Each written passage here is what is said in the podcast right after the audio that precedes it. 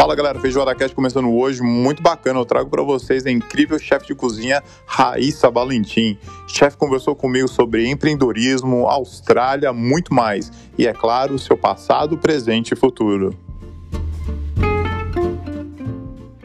Fala galera, Feijoada Cast começando, muito bacana. Eu tenho o prazer hoje de trazer a chefe Raíssa Valentim. Chefe, tudo bem? Como é que você tá? Olá, chefe.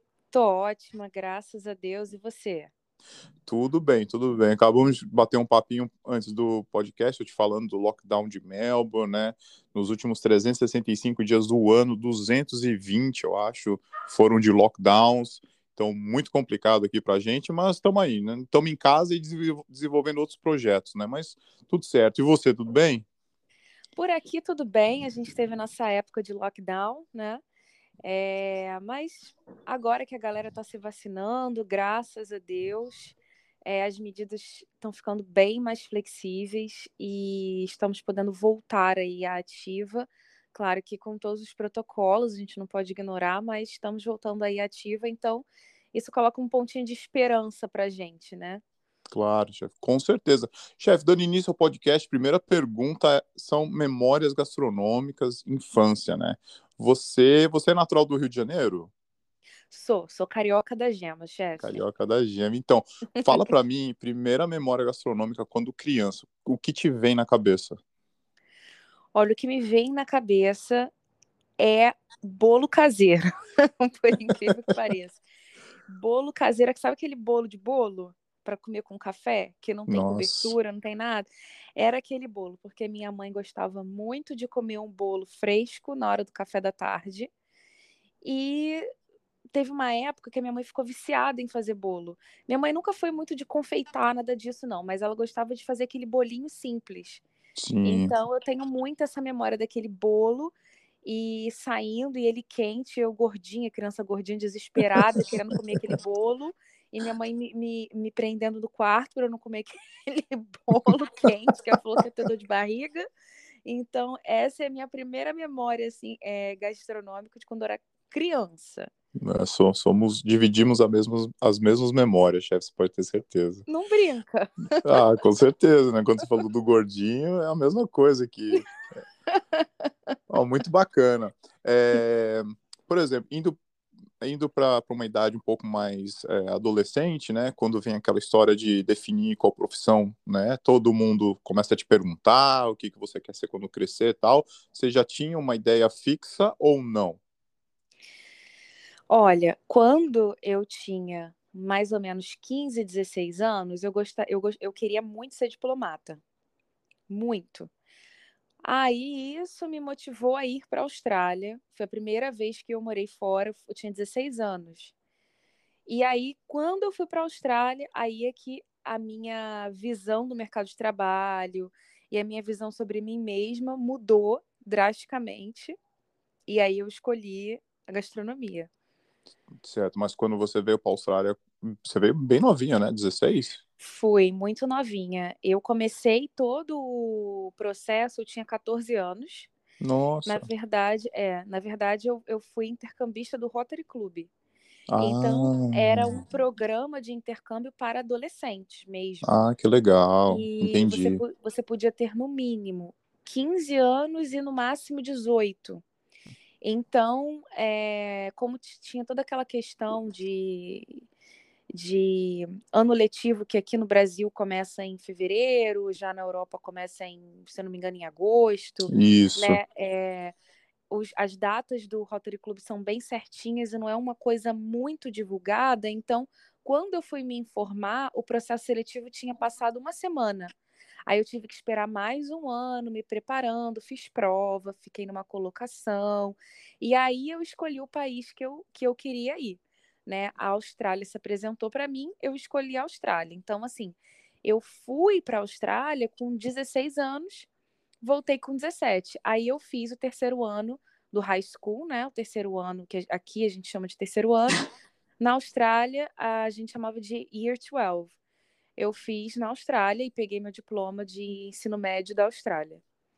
Ah, entendi. E bom, quando você chegou aqui na Austrália, você falou que sua cabeça com relação à profissão deu uma mudada, assim, o que que você sentiu? Porque aqui hospitality, né, a gente sabe que tem um café em cada esquina, né? Uhum. Ou, ou, dois cafés por esquina, na verdade. Sim. O, qual foi a diferença, assim, o que que você sentiu com relação à gastronomia, né? Bem, na, na época que eu era muito novinha, né, eu nem olhava muito por esse lado de cafés, mas o que determinou para mim, assim, foi o seguinte: na escola eu tinha uma matéria chamada Food Production, né, produção de comida, né, traduzindo assim para o português. E nessa matéria tinha um rapaz chamado Zack. E esse menino, ele era meio que jovem aprendiz, entre aspas, né, de um restaurante na cidade, morava numa cidade pequena. E a, a gente sabe, né, que os jovens na Austrália começam a trabalhar cedo, né? Sim, Tinha essa cultura, cedo. isso não tem problema nenhum. Aqui no Brasil é um pouco mais é um pouco diferente essa questão. Então a gente tinha ali 16 anos, ele, ele já tinha 17 e ele trabalhava num restaurante como ajudante de, de, de cozinha, né? E eu via a forma como ele lidava com as facas, eu via a forma, a velocidade que ele trabalhava, eu via a desenvoltura dele e aquilo me impressionava. E juntando a isso, nessa época de 2000, isso foi em 2007. Nessa época, o programa Masterchef já era um programa muito famoso na Austrália. Né? Já era um programa é, bem assistido. E junto a esse programa tinham outros programas de culinária que me despertavam muito o interesse. Então foi uma combinação de alguns fatores, sabe? Sim. E aí foi mudando a minha cabeça, me fez enxergar esse meio como uma profissão, porque até então eu fui criada para escolher direito, medicina, engenharia, é, psicologia, enfim, história, geografia, essas matérias, essas, essas profissões, né? Então, é, eu nunca enxerguei a cozinha como uma profissão, nunca. E foi assim que eu comecei a enxergar a cozinha como uma possível profissão. Sim, ah, bem parecido comigo também. Eu me impressionei quando eu fui morar primeiro na Nova Zelândia, né? E na Nova Zelândia eu senti um pouco que, ah, não sei, se leva muito mais a sério. E aí, uhum. quando eu uhum. cheguei na Austrália, eu vi que era o dobro mais sério, né? Uhum. E eu uhum. falei, nossa, então talvez alguma coisa que eu realmente gosto de fazer, realmente eu consiga tornar numa profissão, né? E aí quando vi o nível que as coisas da seriedade era tratada aqui, uhum. e, porque eu não tinha acesso, com certeza no Brasil é a mesma seriedade, mas eu tô dizendo que eu não tinha acesso, era um pouco uhum. mais distante da minha realidade. Sim. E aqui era muito perto da minha realidade por causa dos imigrantes, né? O inglês uhum. é muito uhum. ruim, então primeiro eu trabalho a cozinha e você já é apresentado uma cozinha bem profissional logo de cara. Uhum. E foi uhum. assim que eu, que eu entrei, na verdade. Mas legal uhum. que é bem uhum. parecido, assim, né? Você teve a mesma visão também de quando eu cheguei, a, a diferença, né? A bem, Sim. É bem sério. O, os, os australianos começam com 16, 17 anos, né? Sim. A média é 17 anos, porque aqui tem o jovem aprendiz, o sistema do uhum. governo. Não, bem, bem bacana, bem bacana. E aí você ficou na Austrália, e aí acabou o seu, seria o, o, o o ano 12, né, que é o último ano, acho que do que, que é ensino, ensino médio, né? Uhum. Aí voltou para o Brasil. Voltei para o Brasil, voltei para o Brasil porque meu programa do Rotary acabava, né? Visto acabava, toda aquela coisa. Eu estava doida para voltar para casa, né? Sim. É, imagina um ano sem ver pai, mãe, irmão, amigos, nada. É, aí voltei para o Brasil e fui fazer o vestibular. Fui fazer o vestibular como como todo jovem, como todo jovem. Mas aí já época... gastronomia. Então, eu cheguei no Brasil contando para minha família que eu queria estudar gastronomia, mas não foi muito bem aceito, sabe, Rodrigo? Não foi. é, tá? Imaginei. É. Assim, na época existiam pouquíssimas ofertas de cursos de gastronomia. Aqui no Rio de Janeiro só tinha um curso de gastronomia que ela era pela Estácio de Sá, Sim. que era é, coordenada pela Alan Ducasse. Ah, então era legal. Alan Ducasse Formação, é, e só que a Estácio de Sá, ela tinha um polo na Barra da Tijuca e um polo no centro do Rio. Eu, como sou de Niterói, o da Barra da Tijuca era inviável para mim, que era muito longe. Então eu ia para o centro do Rio estudar. Mas a, mi a minha mãe levou um choque. Minha mãe detesta a cozinha, né? Então Sim. a minha mãe falou assim: não, não é possível, minha filha só pode estar tá alguma, tem alguma coisa errada. A Raíssa caiu, bateu com a cabeça.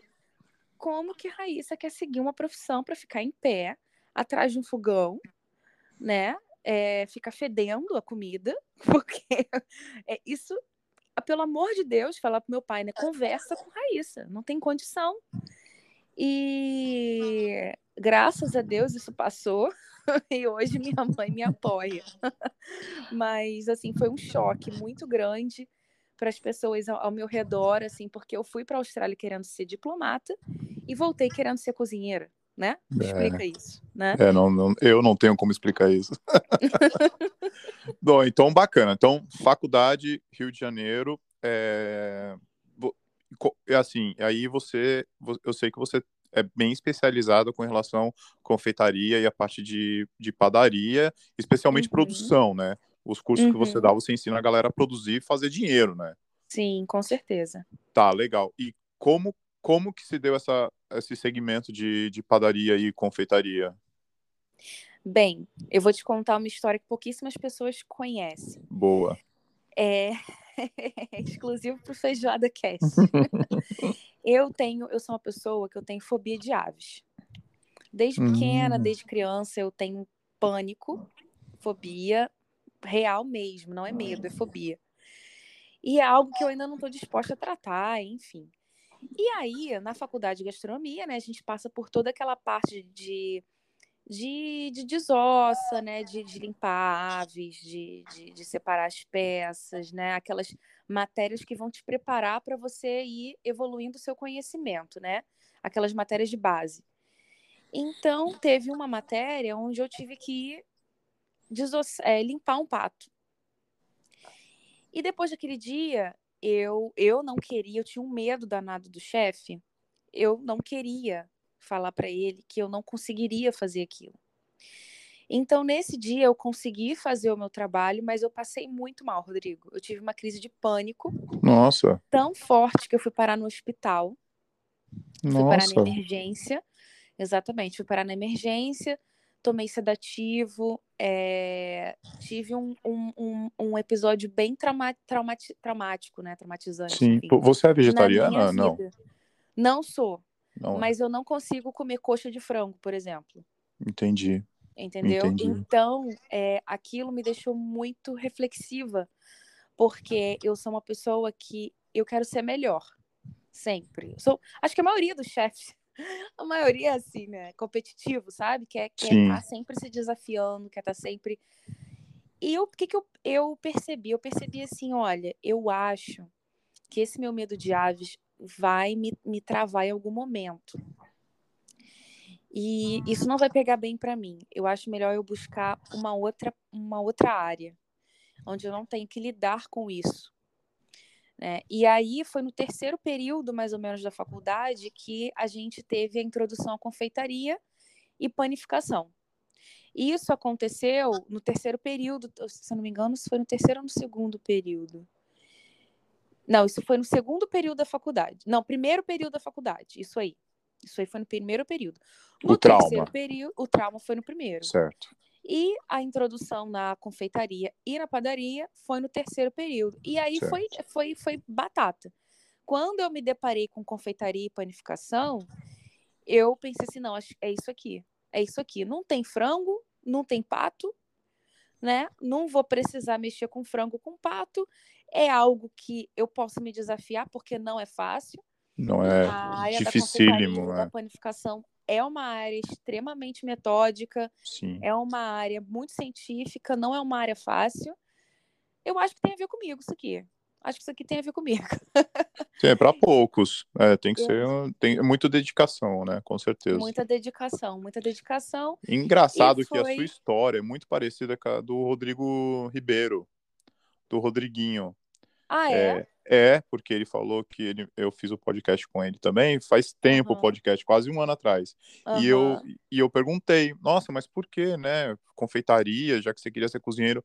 Ele falou, cara, eu não conseguia, tipo, me ver cortando carne, mexendo em animal, né, carcaças, tal, porque uhum. eu amo animal, ele fala. E eu e foi uhum. por isso que eu fui para confeitaria, porque eu não conseguia mexer em bichinho assim. Ele falou que não dava uhum. para ele. E foi hum. hoje, hoje, com certeza, um dos maiores confeiteiros do Brasil, né? E é muito sim. parecida a sua história com a dele, sim. Admiro muito o trabalho dele. Muito sim, mesmo. É um, um queridão. É, ele é. Eu ainda não conheço pessoalmente, mas eu tenho certeza que um dia nos conheceremos. com certeza.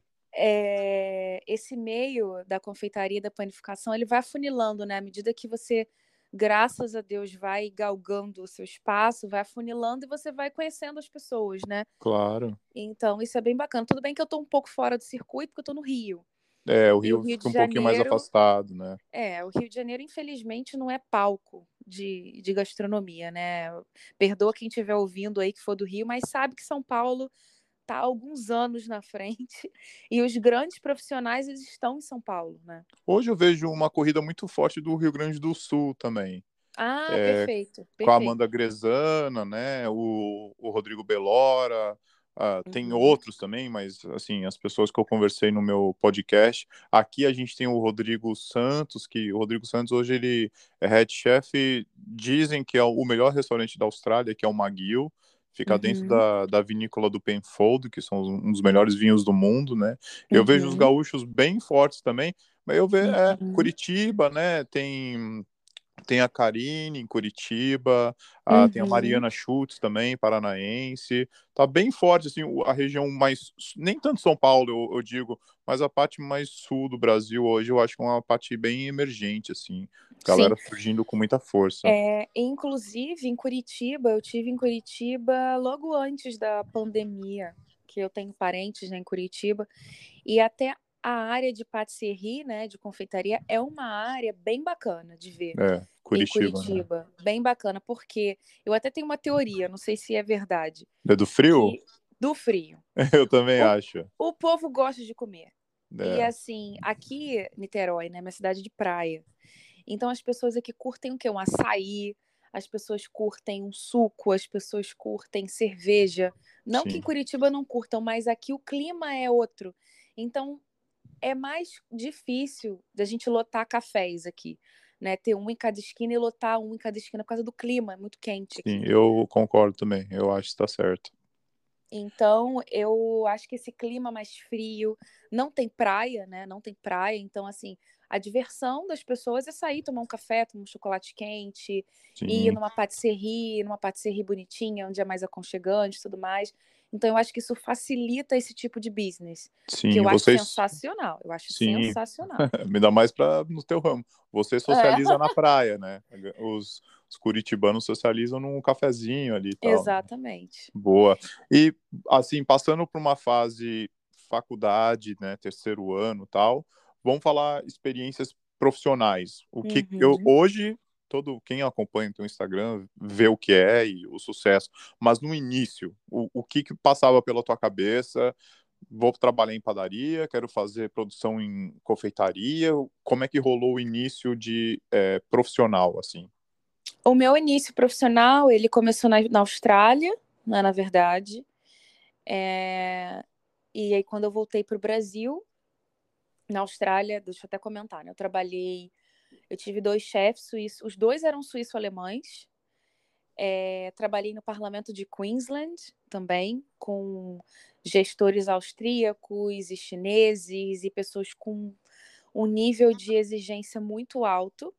Né? E lá no, no parlamento servia os políticos, né? Então, o Premier de Queensland, toda vez que tinham eventos diplomáticos, então era um nível de exigência, de exatidão muito grande. É, eu também trabalhava num café, eu era aquela pessoa workaholic na Austrália, né? Sim. Então eu também trabalhava num café. Tinha semanas que eu trabalhava 60 horas. Eu, quando eu estava, eu era, eu, eu, trabalhava no esquema casual, né? Quando eu não estava em, em aulas, quando eu estava em férias, eu poderia trabalhar bastante horas. Tinha semana que eu trabalhava 60 horas. Sim. É, então, trabalhava bastante. Voltando para o Brasil, Rodrigo, já não foi uma história tão feliz assim. Porque quando eu voltei para cá, eu tinha 22 anos, eu era muito imatura para o mercado brasileiro. Na verdade, eu não vou nem colocar defeito em mim, tá? Não quero colocar defeito em ninguém. Claro. Mas eu acho que talvez o mercado brasileiro não tinha perfil para eu absorver uma profissional como eu e eu não estava disposta a ter o perfil para ser absorvida no mercado do jeito que o mercado brasileiro era na época. A gente está falando de 2012. 2012 as pessoas não sabiam nem o que era um red velvet. Pouquíssimas pessoas comiam brownie, pouquíssimas pessoas comiam cookie. Então, a confeitaria brasile... brasileira, né, digamos assim, não vou nem dizer brasileira, mas a confeitaria no Brasil são coisas diferentes. A confeitaria no Brasil, ela teve um boom dos últimos cinco anos para cá, ah, dos últimos quatro anos para cá. Tinham ingredientes em 2012 que você nem encontrava. Né? Você procurava nas lojas, você não encontrava. Como eu acredito que daqui a 15 anos terão ingredientes que a gente vai encontrar que a gente não encontra hoje. Né? Sim, né? com certeza. Mas houve uma demanda muito grande. Então, eu não estava pronta para entrar nesse mercado, é, para trabalhar muito, ganhar muito pouco, a mão de obra não era qualificada. Eu até tentei, entrei numa padaria, pô, essa história é muito tua história de fracasso, cara. Mas a gente tem que ter uma história de fracasso. Não, tem que ter, ué, senão, não, né, cara, senão a gente acha que é mentira. O cara me ofereceu, não, porque você vai entrar com a sua experiência, você pode entrar como gerente, porque eu queria entrar como auxiliar de padeiro. Eu botei minha, meu currículo para auxiliar de padeiro porque eu queria estar na produção. E aí o, o, o, um dos sócios da padaria, muito esperto, ele falou assim: ah, não, seu currículo é muito bom, vou te colocar como gerente da padaria.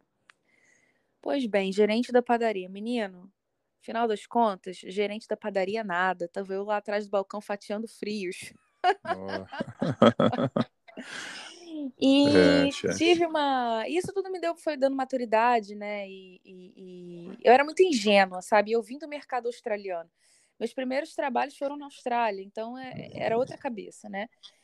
E aí, é, eu, Rodrigo, fui. É, fiquei completamente desmotivada. Ver aquele momento eu acho que. Perdão. Eu acho que muita gente passa, sabe?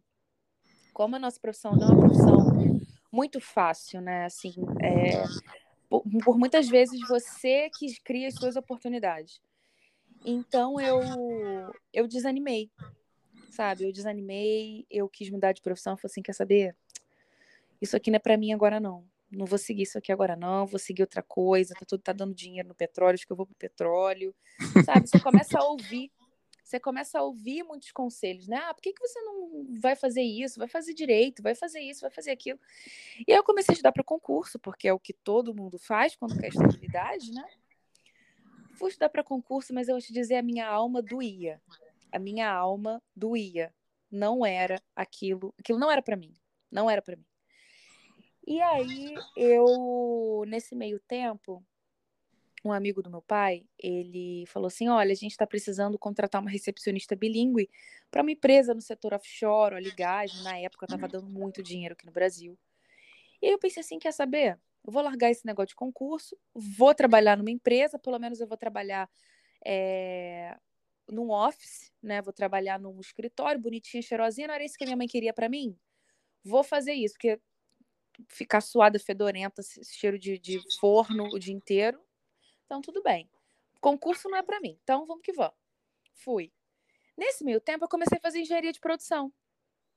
E aí eu comecei a fazer engenharia de produção, mas olha que louco. Comecei a fazer para complementar a gastronomia, porque no fundo, no fundo, eu sabia que a gastronomia não ia sair da minha vida. Então, eu fui fazendo engenharia de produção, fazendo engenharia de produção, saí da, da, da onde eu estava, eu trabalhava numa empresa chamada Rolls Royce, que é a do carro, né? Só que na época era Rolls Royce Marine, que era do setor offshore, então pagava muito bem. Eu, eu tinha um trabalho assim super tranquilo e eu precisava fazer estágio. Tô cortando aqui a história porque é muito longa.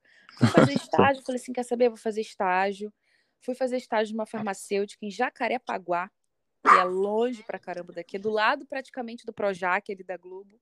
Sim. Aí viajava todo dia, uma hora, uma hora e pouca para chegar no estágio, acordava 5 horas da manhã. À noite eu ia para a faculdade, todo dia, todo dia. E aí foi uma inspiração. E aí, lá nesse estágio, eu via que tinha uma menina que ela vendia brigadeiro para juntar dinheiro para fazer um projeto social. E a menina vendia brigadeiro a 2,50. E eu não botava muita fé, sabe? Falei assim, cara, 2,50? e não vai conseguir tirar muito dinheiro daqui, não. Mas você acredita que um belo dia ela manda um e-mail para todo mundo que comprava com ela, ela pegava o e-mail, né, intranet, né, da empresa e tal. Ela mandou um e-mail mandando os resultados dela para quem comprava dela. Eu fiquei chocada com a quantidade de dinheiro que a menina arrecadou vendendo brigadeiro. Ah, ela abriu o jogo assim para agradecer a galera, tal. Exatamente. Certo. E aquilo ficou na minha mente. Assim, é aleatório, sabe? Mas aquilo ficou na minha mente. Aí, um belo dia, surgiu uma oportunidade para eu dar aula pelo Senai, porque nesse meio tempo, olha, minha história é muito longa, cara, e às vezes pode Não, ser que eu vou tô, e venha, tá? Tô aqui para te escutar, ué. O podcast é, graças a Deus, que você gosta de conversar, né? podcast é para isso já.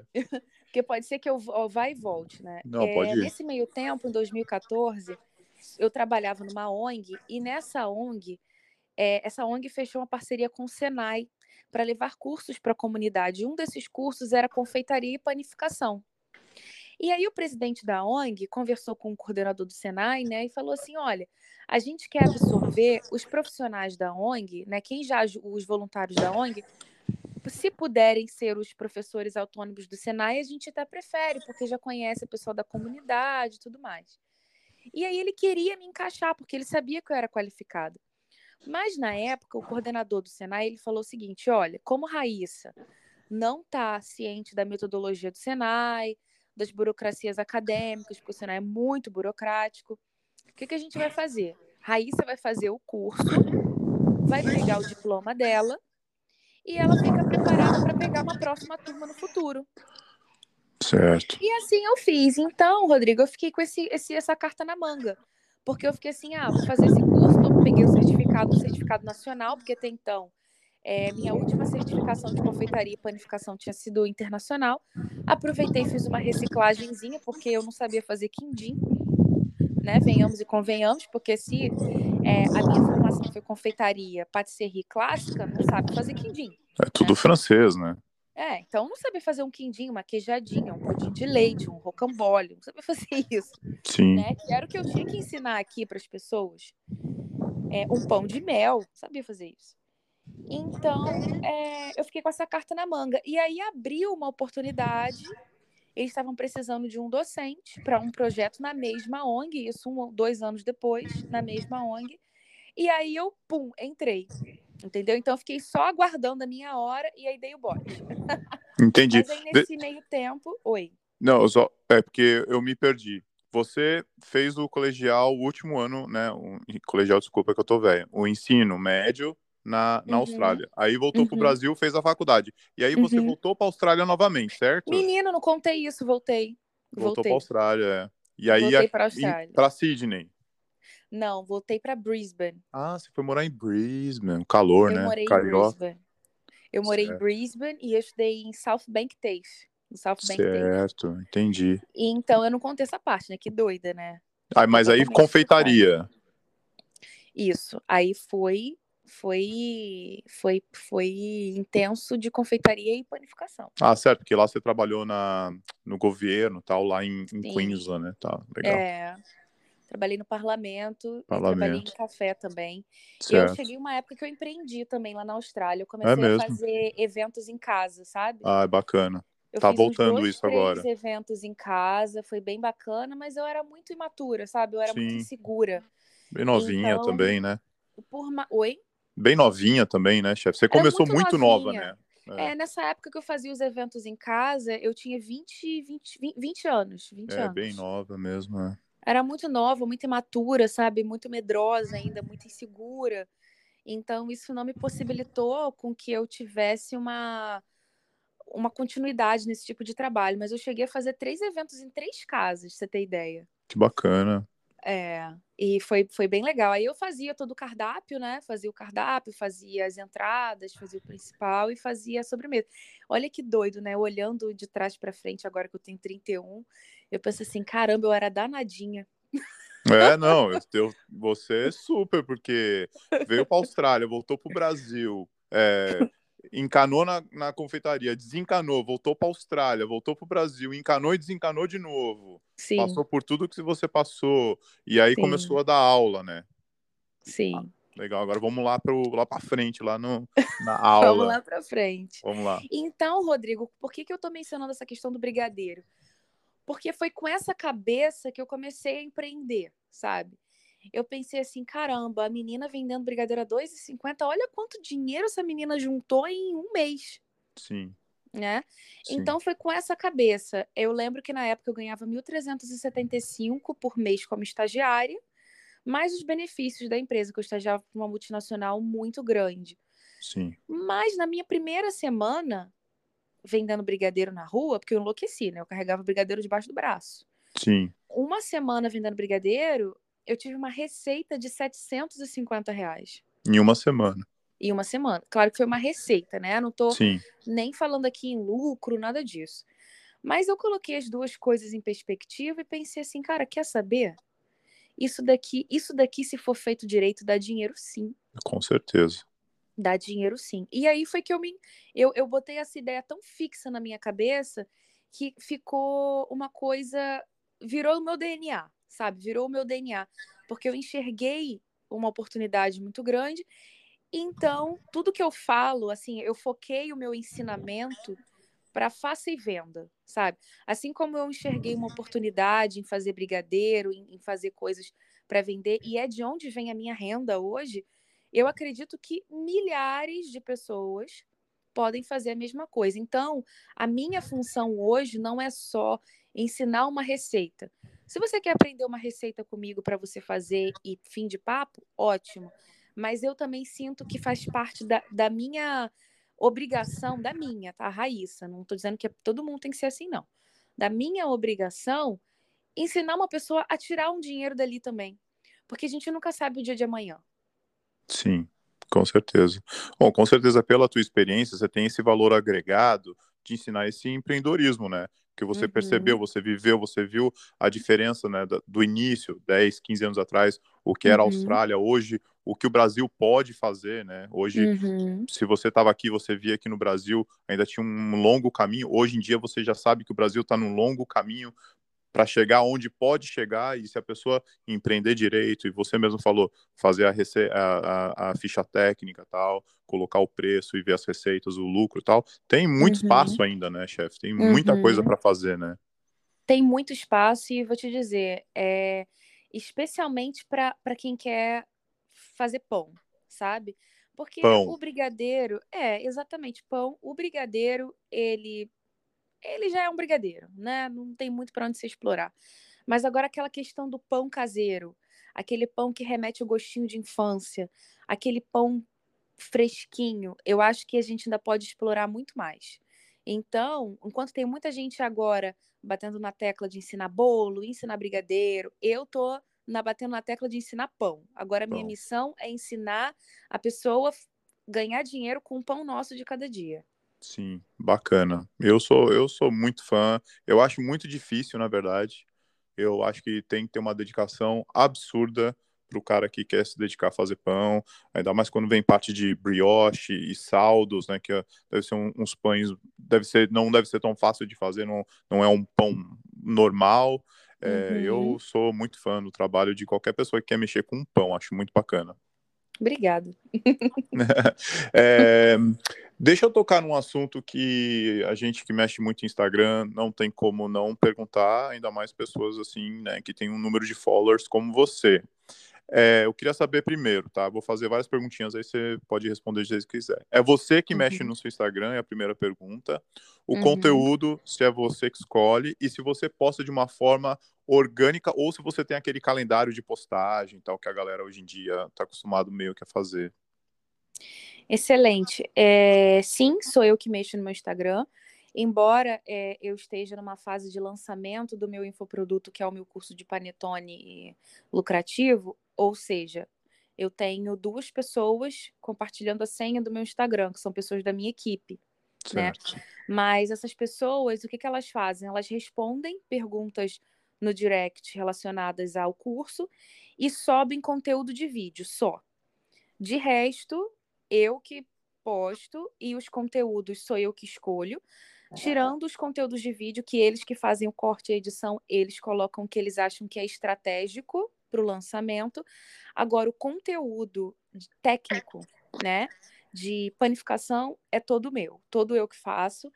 E respondendo a sua pergunta, se eu uso calendário e tal, era um grande sonho meu me organizar desse jeito, tá? É. Eu acho incrível a pessoa que consegue sentar um dia e deixar o, o estúdio de criação do Facebook, né? Sim. Todo arrumadinho com a data e, o, e a hora que aquele post vai subir. Eu acho incrível. Mas com a minha vida corrida, eu não consigo, chefe. Eu não consigo. Sim. E eu tenho feito mesmo ali no, no dia a dia mesmo. Eu, o que eu faço, que eu recomendo para as pessoas é que tenha um horário para postar, né? Eu, por exemplo, tenho essa disciplina. De, eu sempre posto conteúdo técnico de 6 às 9 da manhã. Então, de 6 às 9 da manhã é onde eu vou colocar algum conteúdo técnico, alguma dica, vou tirar alguma dúvida através de um post no feed. De duas às três da tarde, ou de duas às quatro, quatro da tarde, que é aquela hora do depois do almoço, hora do café da tarde, o que, que eu faço? Eu posto uma foto de um pão bem gostoso. Certo. Sabe? Um pão bem gostoso. Ou de preferência um panetone, que é o que eu estou promovendo agora, né? Sim. Aquela foto bonita, sabe? Onde a pessoa vai olhar e vai salivar. E à noite, é um conteúdo de empreendedorismo. Entendi. Então, o meu, o meu Instagram, ele tá sincronizado dessa forma, né? Porque o que acontece? Hoje em dia, as pessoas, elas querem conteúdo, elas não querem seguir você por seguir ou seguir porque você tem um rostinho bonito. Isso acontecia muito no início do Instagram. Hoje em dia, as pessoas querem consumir conteúdo. Sim. Se você não entrega um conteúdo satisfatório para ela, ela vai te ela vai te dar um unfollow. Não tem jeito. Então, assim, o meu Instagram é ele é um Instagram completamente voltado para o meu profissional. Então, ali, claro, que de vez em quando eu coloco alguma coisa pessoal, mas não é o foco, né? Tentar sempre manter essa linha, porque é uma, é, uma coisa que as pessoas perguntam, né? Ah, mas como que você né, consegue os seguidores? Você mantém os seguidores? Aquela coisa, você comprou seguidores? Já cansei de ouvir isso. Você comprou seguidor? Eu falei, não, eu não comprei seguidor. Isso aqui, isso aqui a gente vai conquistando com o tempo, né? Você faz muita live. Por exemplo, eu faço muita live para empresas. Então, quando você faz live, live para outras empresas, você pessoas que não te viam começam a te seguir. Então, é um, é um processo de construção, não tem jeito. Mas você, para manter o, público ali te seguindo, você tem que entregar o que esse público quer. Né? Então, se o meu perfil é de panificação, eu não vou poder começar a colocar é, dicas de como desossar um pato, né? Como desossar, Sim. né, um T-bone, não sei, enfim. Mas não vou poder colocar, porque o meu público é um público já segmentado, né? E eu vou até deixar aqui uma dica, uma orientação, Boa. ou até um, uma, uma, como é que se, eu ia botar assim, a, a pat on the shoulder, né? Mas eu não tô conseguindo traduzir agora.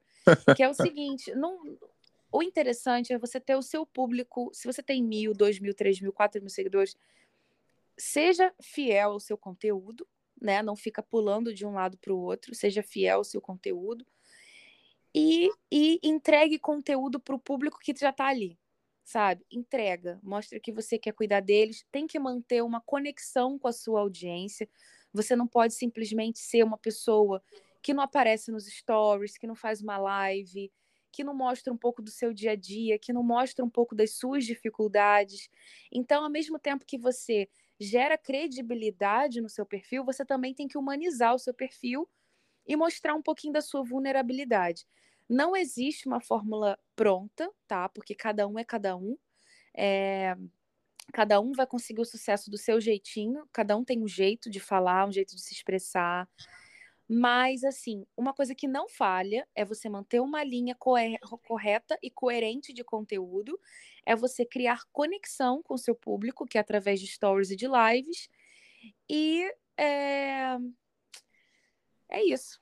E botar conteúdo de qualidade. Sim. Né? Então, é ser conteúdo fiel ao teu qualidade. conteúdo, né? Acreditar naquilo que você fala e ser humano, né? Mostrar a parte um pouquinho mais orgânica, mais pessoal, mas Sim. focado no teu segmento, né? Seria um resumo. Exatamente, aí. exatamente. Boa. Boa. E uma coisa também, chefe, que, que usam muito, né? Por exemplo, eu agora estou numa fase que eu estou fazendo algumas campanhas patrocinadas pelo Facebook. Ah, né? que legal. Porque a gente sabe que o Instagram, ele é uma plataforma gratuita, ele é. Mas chega um determinado momento que você tem que pagar para ele trabalhar para você. Não tem Sim. jeito. E eu não critico, eu acho isso, eu acho isso corretíssimo. Se ele está entregando um serviço, a gente tem que pagar. Então, assim, é, eu, como estou buscando divulgar mais a questão do meu curso, essa minha equipe tem um profissional especializado em tráfego pago. Então, a gente desenha a persona, a gente faz todo um trabalho de desenvolvimento do público, dos pixels, é um trabalho minucioso. E aí ele vai fazendo as campanhas e vai fazendo testes, né, de engajamento. Qual campanha caiu bem? Qual campanha, qual campanha reverteu mais, mais leads? Qual campanha não reverteu leads? E aí, nessa de, de testando as campanhas, vão entrando seguidores também. Mas existem campanhas onde você consegue muitos seguidores através de. É, como é que eu falo? Disseminar o seu conteúdo, sabe? Então, assim, existem N formas. Basta saber se você também está disposto a colocar a mão no bolso aí para divulgar o teu trabalho, né? Certo, tem vários níveis, né? É, acho que é Exatamente. Mas Pode. não adianta botar a mão no bolso se o seu perfil não está pronto para receber gente nova, né? Então você tem que fazer esse trabalho de base, não tem jeito. Precisa dar uma organizada, né?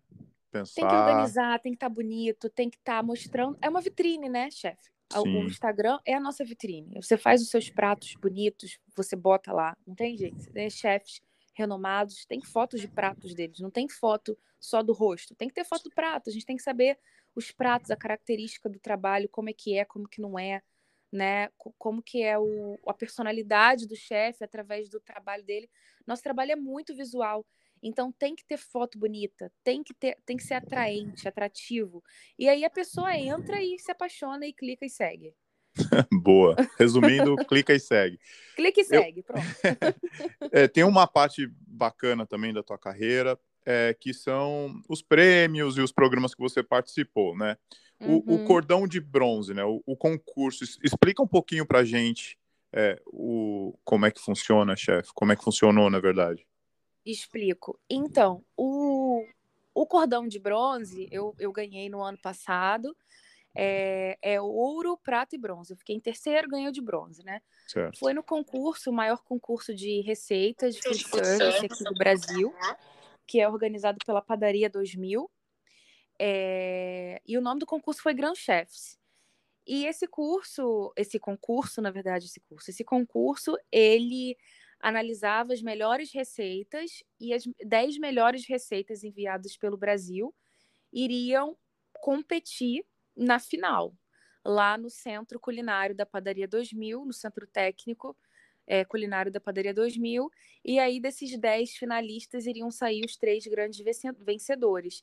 E foi uma experiência incrível, porque eu consegui competir com gente do Brasil inteiro, fiz grandes amizades, conheci outros chefes assim que têm carreira já bem sólida, sabe? E eu competi na categoria patisserie tá? Mas existiu também a categoria de boulangerie, que é de panificação, né? E a de salgados. Eu iria competir, chefe, nas três, porque eu sou psicopata. Mas eu não aguentei o tranco, porque eu precisei estudar muito para essa competição. Eu precisei fazer muito teste e isso me sugou de uma forma muito competição, né? Então gera um certo tipo de cobrança, ansiedade, é, incerteza, insegurança, porque é uma coisa nova, é uma competição. Então, eu não ia aguentar esse tranco aí para outras duas categorias, fiquei só na patisserie. Mas já foi de bom tamanho também, porque já a patisserie também já me deixou assim, bem cansado, sabe? Porque... Não, mas tá bom também, né? Nossa. É, porque né, você, você quer trazer eu sou muito clássica, tá? Eu não sou uma pessoa da inovação. Eu gosto de coisa clássica. Eu gosto do clássico muito bem feito, muito. Eu gosto de sabor, sabe? Eu gosto de sabor. Então, eu foquei muito no lado clássico. Eu sabia que teriam pessoas que levariam preparos mais excêntricos, mais modernos, mas essa não era a minha pegada. A minha pegada era competir com sabor, trazer algumas técnicas muito clássicas, alguns métodos, como Patia Bomb, por exemplo, que quase não se usa É, e eu fui muito feliz nessas escolhas, né? Foi até bem elogiada pelo, pelo chefe Fernando de Oliveira, que ganhou ano passado como melhor padeiro do Brasil. E eu fiquei muito, muito feliz com as escolhas que eu fiz, é, com os meus doces, né? E tudo como ficou. E, e é assim, né? Fica aquele gostinho, né? Aquela saudade de competição, gostinho de quero mais. E já a outra competição que eu participei aqui no Brasil foi o Que Seja Doce, no GNT, que aí já foi um programa mesmo de televisão do, do GNT, isso foi em 2018. E eu fiquei em segundo lugar, né? Fui para a final, fiquei em segundo lugar. é, perdi para Mariana, que inclusive trabalha no, no balaio do, do Rodrigo. Ô, oh, Jesus, esqueci o nome dele. O que tem cabelo cacheadinho. Chefe bem famoso aqui no Brasil. Rodrigo. O Rodrigo Mocotó? E o Mocotó, exatamente. Certo. Exatamente. Ele tem um, resta um restaurante chamado Balai. E ela trabalha lá. É, perdi para Mariana. Mas Mariana não era especializada em confeitaria, para você ver. Ela, Olha só. Ela arrasou. Ela foi, ela foi com sangue no olho, né? Porque ela queria muito um trabalho e ela foi com sangue no olho e ela tá no balaio até hoje. É, digamos e... que digamos que esses prêmios e esses realities tal, claro que existe, é, né, que existe o chefe, existe toda a técnica e, né, cada um todo todo mundo tem o seu nível ali, mas é claro que quando você chega a uma final, às vezes, né, a pessoa teve sorte naquele dia, ou fez a escolha certa, e não que seja um melhor que o outro, mas eu acho que vale pelo, pelo show, pelo conteúdo, né? Eu não acredito que os caras que cheguem na final ali, ou semifinal, um é pior que o outro, tal. Eu acho que o que vale são as escolhas certas, no momento certo, e o que vale é o show, né? Estão ali para um show, na verdade. Com certeza, chefe, com é. certeza. Concordo em gênero, número e grau. É, eu acho também que, que vale ao show, que vale ao conteúdo e esse pulo, né? Que querendo ou não, esses programas ajudaram muito a gente, mesmo que você falou, 10 anos atrás, o, o que era a gastronomia, os ingredientes, coisa que você nem encontrava. Hoje em uhum. dia a uhum. galera, né? A galera sabe muito mais, todo mundo, todo mundo hoje né, assiste esses programas e, querendo ou não, aprende bastante, ou pelo menos Sim. encontra as referências com relação ao produto, produtores, chefes de cozinha, restaurantes, né? É bacana, né? Acho que tudo vale. Exatamente. E tive uma outra competição, que essa eu quase não falo, essa foi em 2011, essa competição, não, desculpa, foi em 2011, foi. Final de 2011, que foi World Skills Australia. Foi uma competição que eu tirei em segundo lugar, medalha de prata, é, no Restaurant Service. E esse, essa medalha é antiga, menino. Eu quase, quase ninguém sabe desse, desse, dessa minha competição. Foi a minha primeira competição nessa área de, de restaurante. Olha que bacana. É World uhum. Skills pelo Australia. Restaurant Australia. É, é, qual que é o nome do é Restaurant Z? É Restaurant Service. Bacana, hein? Bem é. bacana. Eles fazem bastante essas competições com, com, a, com a galera jovem para dar uma incentivada, né? E, nossa, e aparece assim, cada talento, né? E dali Sim. já sai contratado, já recebe tanta oferta com relação ao restaurante, né? Aqui é, é bem... foi ali que eu fui chamada para ir para o parlamento. Aí, é isso mesmo, né? Eu tinha foi quase ali. certeza, é, porque aqui rola muito e a galera já fica esperando sair da competição para dar oferta de trabalho. Sim, foi, inclusive tinha uma olheira do do parlamento lá. É. Então, quando eu saí, já foi basicamente assim, Raíssa, olha só, a gente quer fazer uma entrevista com você, porque a gente tem interesse, você quer vir trabalhar no parlamento. Sim, então, com certeza. Isso mesmo. O RH já fica na porta ali, né? Já fica a galera na porta. sair. Bacana, chefe. Assim. Chefe, chegando quase pro finalzinho aqui do nosso podcast, eu queria que você desse, tipo, uma dica, assim, né?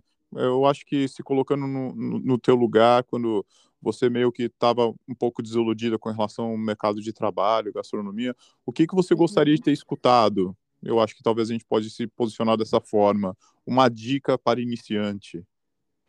Perfeito. Bem, eu vou bem na, na, na linha que você falou, que eu gostaria de ter escutado.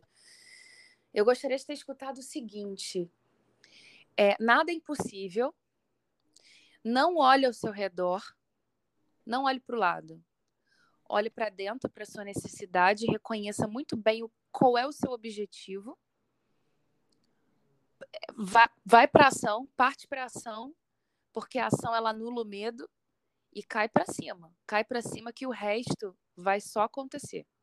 Boa, boa.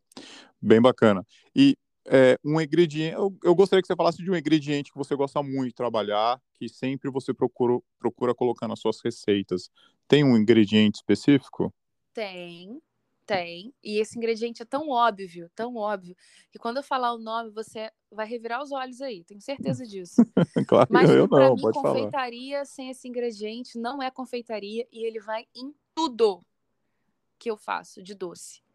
É baunilha. Baunilha. Baunilha, baunilha. seja Boa. em fava, seja em pasta, seja em extrato, seja em essência ou seja em pó. Certo. Eu tenho todos os estilos no meu ateliê e eu, eu tenho até o extrato feito à mão. Olha. Eu tenho o extrato feito à mão.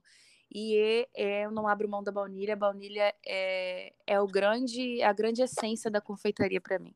Ah, que bacana. E talvez essa aí não não não não estava no script, mas eu, eu quero saber de você porque eu, eu te acompanho muito pelo Instagram. Um uhum.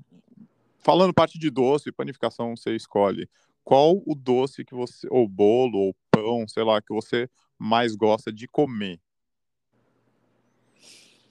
Eu gosto muito de comer panetone. Panetone. Muito de comer panetone. É, tem que ser um, né? Muito de panetone e tá até bem fresquinho na minha memória, porque hoje eu dei uma aula de panetones. E realmente, panetone é panetone mesmo, tá? Não é aquele panetone recheado, que eu sei que a galera gosta, mas eu sou das antigas, então eu gosto de panetone de fruta. e eu gosto de panetone, eu gosto de chocotone, no máximo. Aqueles Boa. panetones com muito recheio não, não é minha praia, embora eu venda, não é minha praia.